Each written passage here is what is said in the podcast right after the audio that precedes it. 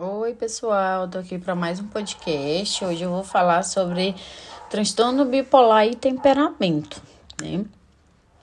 Muitas vezes o paciente ele pode achar, né, e outras pessoas que convivem com ele também, que os sintomas de mania são apenas manifestação de um eu exuberante, otimista, empolgado e que a sua depressão é apenas uma tendência ao pessimismo, reagir exageradamente a decepções, ou que seus episódios mistos ou ciclos rápidos refletem o seu mau humor natural, um temperamento forte.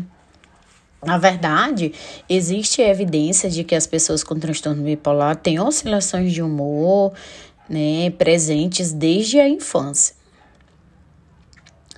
É, tem um, um, pensador muito criativo em nossa área, tem um ponto de vista interessante sobre essa questão, né? O nome dele é Agop Akiskal.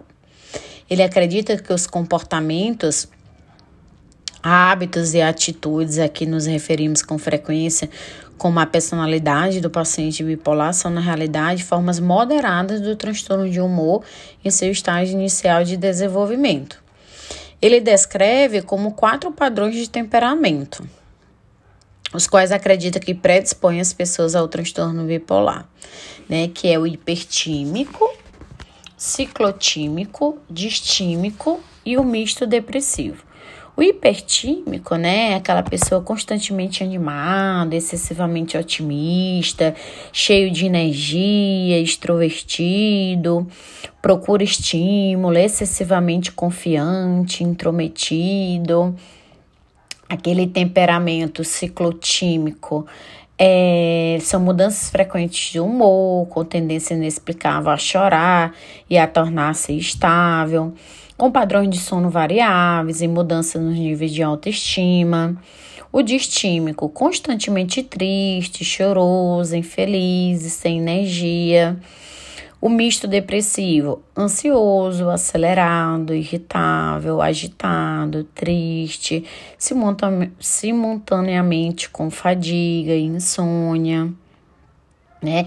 E é importante analisar se um desses temperamentos se aplica ao é, o paciente, porque assim, se ele tem esse tipo de, de temperamento, há um risco de piorar o transtorno se não receber um tratamento apropriado.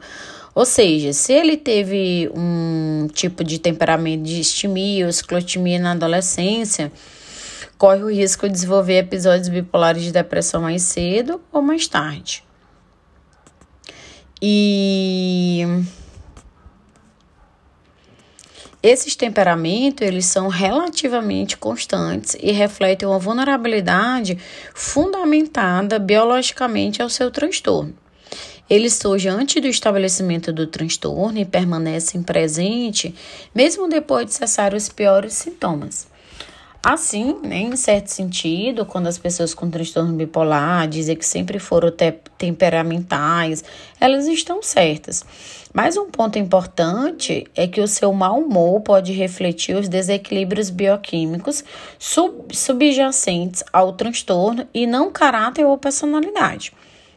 O que pode parecer traços de personalidade que pode parecer traços de personalidade pode, na verdade, ser sintomas do transtorno em evolução, o que exige um tratamento médico e psicológico mais intensivo. Por isso que às vezes tem essa confusão, para quem quiser ler mais, né? É os quatro padrões de temperamento de Akiskal, né? A pronúncia aí do pesquisador é A-K-I-S-K-A-L.